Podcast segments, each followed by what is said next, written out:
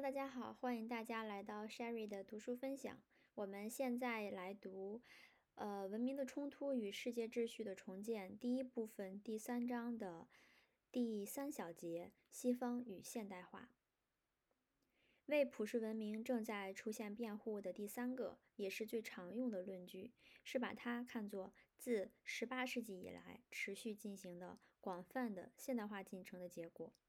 现代化包括工业化、城市化，以及识字率、教育水平、富裕程度、社会动员程度的提高和更复杂的、更多样化的职业结构。它是始于18世纪的科学知识和工程知识惊惊人扩张的产物。这一扩张使得人类可能以前所从未有的方式来控制和营造他们的环境。现代化是一个革命进程，唯一能与之相比的是从原始社会向文明社会的转变，即文明本身的出现。它发端于大约公元前五千年的底格里斯河和幼发拉底河流域、尼勒河、尼罗河流域和印度河流域。现代社会中人的态度、价值观、知识和文化极大的不同于传统社会。作为第一个实现现代化的文明，西方首先获得了具有现代性的文化。上述论证提出，当其他社会获得类似的教育、工作、财富和阶级结构的模式时，这一现代西方文化将成为世界文化的普遍文化。毋庸置疑，现代文明和传统文明之间存在着重大差别。然而，这并不一定意味着具有现代文化的各社会比具有传统文化的各社会彼此更加相似。显然，一个在其中一些社会非常现代，而另一些则仍然很传统的世界，与另一个在其中所有社会都具有彼此相差无几的高水平的现代性的世界相比，较少同质性。那么，一个在其中所有的社会都是传统社会的世界又是如何呢？这样的世界存在于几百年以前，它的同质性会少于一个具有普遍现代性的未来世界吗？或许不会。克洛戴尔认为，明朝时期的中国同瓦鲁。瓦卢瓦王朝时期的法国的相似程度肯定超过毛泽东时代的中国同法兰西第五共和国的相似程度。然而，现代社会可能由于两个原因比传统社会彼此更加相似：第一，现代社会之间相互作用的日益增多，虽然可能不会产生一个共同文化，但它确实促进了技术发明和实践。从一个社会向另一个社会的转移，其速度和程度在传统世界是不可想象的。第二，传统社会以农业为基础，现代社会以工业为基础，其工业可能从手工业演变为传统重工业，再到以知识为基础的工业。农业模式与。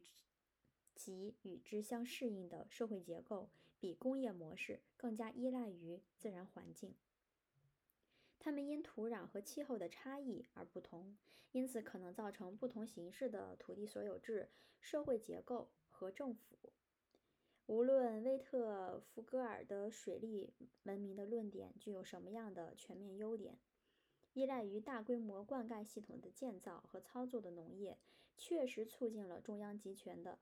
和官僚的政治权威的产生，很难做其他的解释。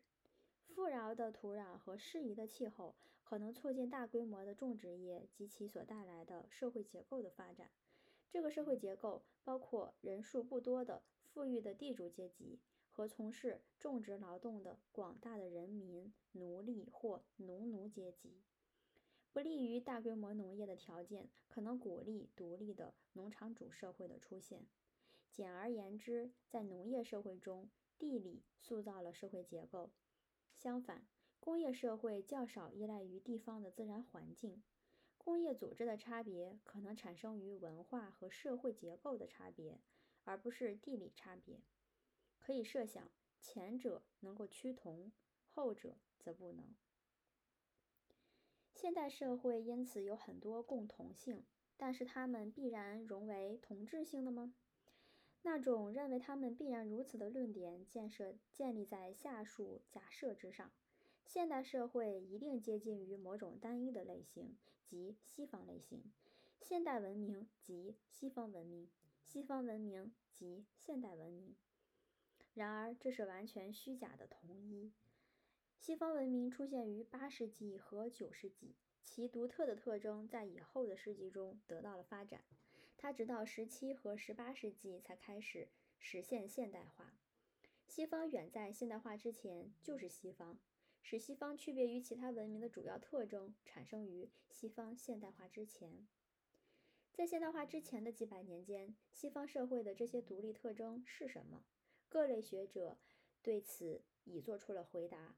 这些答案在一些细节上有所不同，但是可以被合理的看作西方文明核心的体制、实践和信念方面却一致，包括下述方面：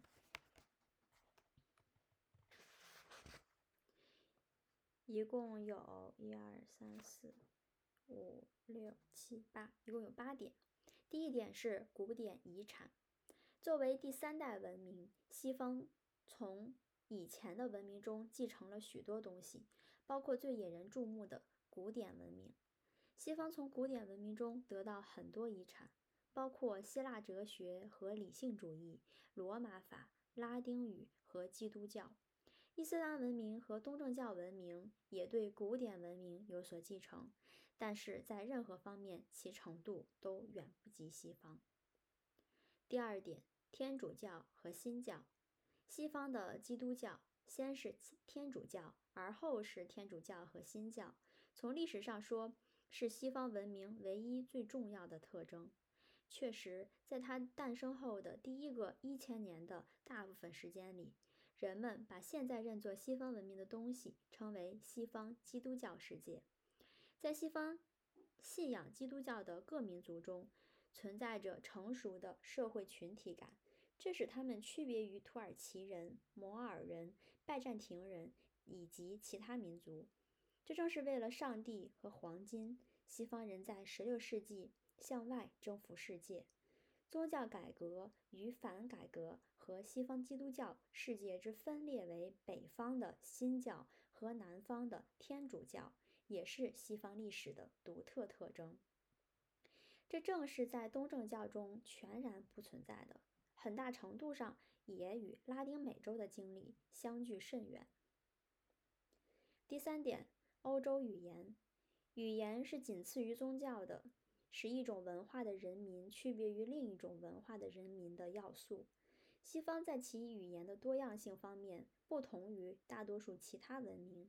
日语、印地语、汉语普通话、俄语，甚至阿拉伯语，都认为是他们文明的核心语言。西方继承了拉丁语，但是出现了各种民族和与之相伴随的民族语言。这些语言被宽泛地划分为范范围广泛的罗曼语系和日耳曼语系。到16世纪，这些语言一般已呈现出它们的当代形式。第四点，精神权威和世俗权威的分离。在整个西方的历史上，先是唯一的教会，然后是许多教会与国家并存。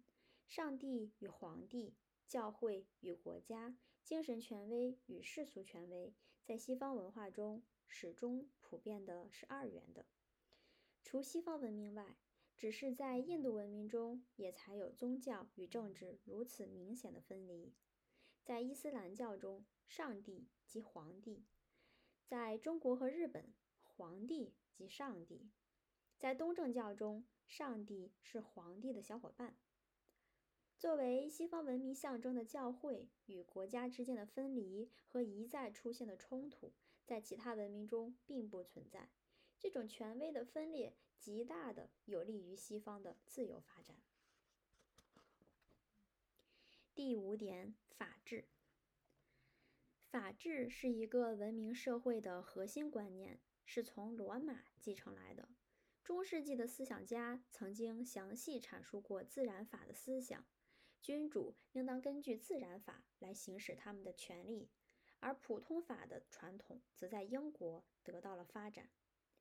在16和17世纪的绝对君主制阶段，法治在现实中遭到的破坏多于被遵守。但是，人类的权利应受某种外部力量制约的思想仍然延续了下来。这就是拉丁文名言，这个我不太会读，一会儿会把它打上。这句话的意思：法治的传统为限制和人权保护奠定了基础，包括保护财产权不受专制权力的侵犯。在大多数其他文明中，法治在影响思想和行为方面是一个较不重要的因素。社会多元主义，历史上西方社会一直是非常多元化的。正如多伊奇所注意到的，西方的独特性是多样化的自主集团的兴起和延续。它们并非建立在血缘关系上或婚姻基础上。从六世纪和七世纪开始。这些集团最初包括修道院、修士会、行会，但以后在欧洲的许多地区扩大到包括其他协会和社团。协会的多元性又得到阶级多元性的补充。大多数西欧社会包括相对强大和自主的贵族、大量农民和虽然为数不多但很重要的商贾阶级。在大多数欧洲国家。封建贵族的力量在限制绝对君主制稳固扎根的能力方面特别重要。欧洲的多元性与同时存在于俄罗斯、中国、奥斯曼帝国和其他非社会、非西方社会中的市民社会的贫困、贵族的虚弱和西和中央集权的官僚帝国形成了鲜明的对比。第七点，代议机构。社会的多元性最初导致了等级、议会和其他的代表贵族、教士、商人和其他集团的利益的机构。这些机构提供了在现代化过程中演变为现代民主体制的代议制制度。在一些例子中，这些机构在绝对君主制期间被废除或者受到很大的限制。然而，甚至当这种情况发生之后，如在法国，他们仍然得以复活，并成为扩大政治参与的工具。没有任何其他的当代文明具有可与之相比的、可以追溯到一千年前的代议机构的传统。在地方层面上，也发生了大约始于十九世纪的自治活动。他们先是在意大利的各城市中发展，然后向北蔓延。这些运动迫使主教、地方贵族和其他显贵和市民分享权利，而且最终常常完全屈服于他们。这样，全国层次上的代议制就得到了地方层次上的自治措施的补充，后者在世界的其他地区是不存在的。最后一点，个人主义。上述许多西方文明的特征，促进了文明社会中所独有的个人主义意识以及个人权利传统和自由传统的出现。个人主义产生于十四和十五世纪，被多伊奇称为“罗密欧与朱丽叶革命”的个人选择权利，到十七世纪在西方被普遍接受。对所有个人平等权利的要求，英格兰最贫穷的人也可以大体上像最富有的人。一样度过自己的一生，即使没有被普遍接受，也得到了清楚的表达。在二十世纪的各文明中，个人主义仍是西方的显著标志。在一位学者对包括五十个国家的类似例子的分析中，在个人主义指标方面得分最高的二十个国家，包括了除葡萄牙之外的所有西方国家，再加上以色列。另一个对个人主义和集体主义做跨文化研究的作者同样强调，在其他集体主义盛行的地方相比，在西方个人主义占统治地位。该作者得出如下结论：在西方被视为最重要的价值观，在世界范围内最不重要。西方人和非西方人都一再把个人主义认作西方的主要区分标志。上述条目并不意味着穷尽了西方文明的特征，也不意味着那些特征总是普遍的存在于西方社会中。显然，它们不总是普遍存在，因为在西方历史上，经常有许多暴君忽视法治和终止代议制度。它也不意味着所有这些特征都没有出现在其他的文明中。显然，其他一些社会也有某些类似的特征，比如《古兰经》和伊斯兰教法。构成了伊斯兰社会的基本法律。日本和印度曾有过与西方相似的阶级制度，也许由于此，他们是仅有的两个维持了一段时间民主政府的重要的非西方社会。因为这些因素单独来说，几乎没有一个是西方独有的。然而，这些所有的因素的结合却是西方独有的。是他们赋予了西方独特性。这些概念、实践和体制在西方确实是比其他文明中更普遍。它们至少形成西方文明必不可少的和持续不变的核心的一部分。它们是西方视之为西方的东西，但不是西方之为现代的东西。它们也在很大程度上是使西方能够在实现自身、自身和世界的现代化中起带头作用的因素。